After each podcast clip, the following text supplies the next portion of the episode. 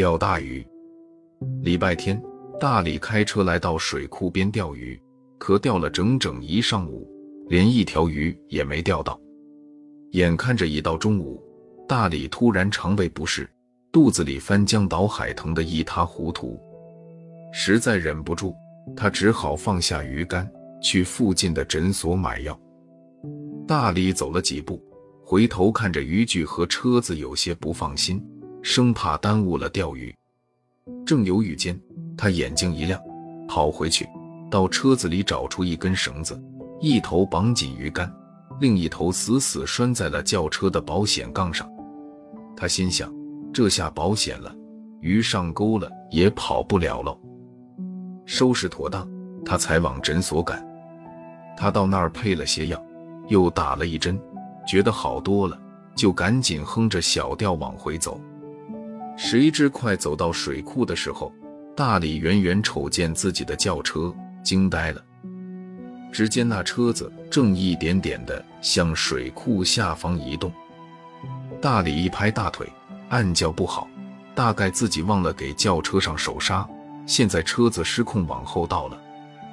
大李大喊一声，往水库奔去。但他毕竟离那儿还有好一段距离呢，于是只能一边跑。一边眼睁睁看着这轿车先是慢慢的、慢慢的，后来就越来越快，最后一屁股栽进了水库里。看着自己的爱车沉入水底，大李心疼的浑身哆嗦。这可咋办？大李只得掏出手机打起电话，找个拖车公司帮忙。一小时后，一辆吊车开了过来，一个小伙子潜进水里拴好钢丝绳。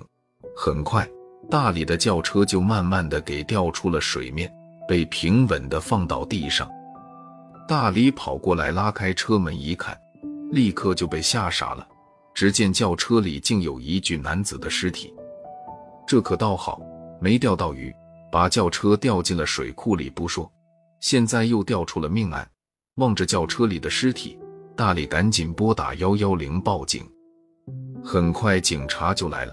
带队的警官仔细看了看那具男尸后，突然高兴地对身后的警察说：“就是他。”说吧，只见那警官从轿车里面拿出了一个包，把包打开一看，呵，里面装的全是百元大钞。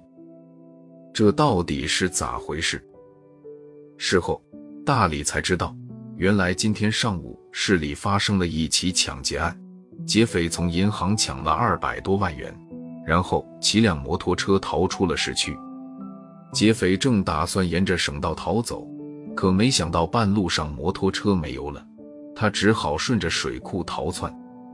就在半路，劫匪发现水库旁有辆轿车，来到轿车前一看没人，这劫匪就撬开车门上去，把包往后座上一扔，然后关死车门，拽出电线。打算搭线点火，发动车子逃走。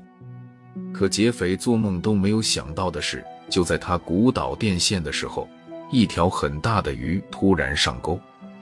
那大鱼在水中拼命挣扎，而巧的是，大李忘了给车上手刹，车又恰巧停在一个小斜坡上，于是动静一大，大李的车就被大鱼拖进了水中。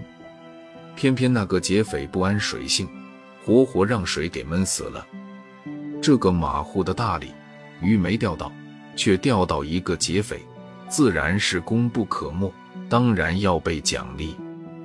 得到这个消息后，大李高兴的张大嘴巴，好久好久都没有合上。